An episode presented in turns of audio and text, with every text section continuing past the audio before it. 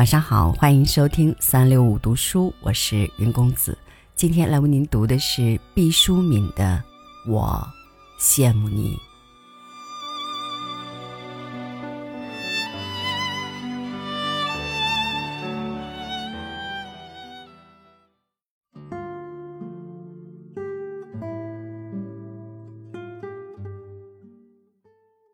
我是从哪一天开始老的？不知道。就像从夏到秋，人们只觉得天气一天一天凉了，却说不出秋天究竟是哪一天来到的。生命的立秋是从哪一个生日开始的？不知道。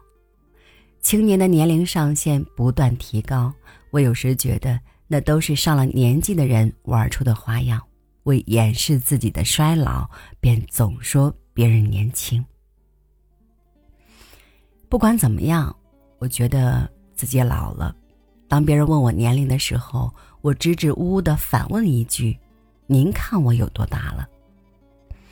佯装的镇定当中，希望别人说出的数字要比我实际年龄稍小一些。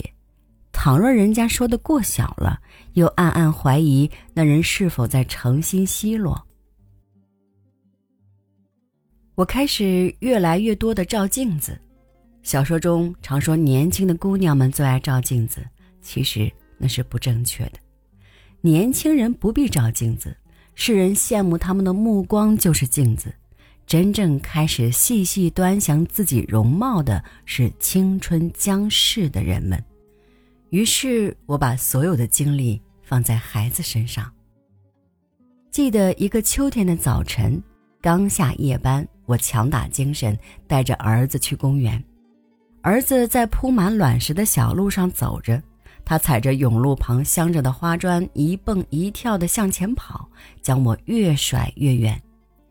走中间的平路，我大声地对他呼喊：“不，妈妈，我喜欢。”他头也不回地答道：“我蓦地站住了。”这句话。是那样熟悉，曾几何时，我也这样对自己的妈妈说过。我喜欢在不平坦的路上行走。这一切过去的多么快呀！从哪一天开始，我行动的步伐开始减慢，我越来越多的抱怨起路的不平了呢？这是衰老确凿无疑的证据。岁月不可逆转，我。不会再年轻了，孩子，我羡慕你。我吓了一跳，这是实实在在的声音从我身后传来，说的很缓慢，好像我的大脑变成一块电视屏幕，任何人都能读出上面的字幕。我转过身，身后是一位老年妇女，周围再没有其他人。怎么说是他羡慕我？我仔细打量着他，头发花白，衣着普通，但他有一种气质，虽说身材瘦小，却有一种令人仰视的感觉。我疑惑的看着他，我不知道自己有什么值得人羡慕的地方。一个工厂里刚下夜班、满脸疲惫之色的女人。是的。我羡慕你的年纪，你们的年纪。他用手指轻轻点了点，将远处我儿子越来越小的身影也扩了进去。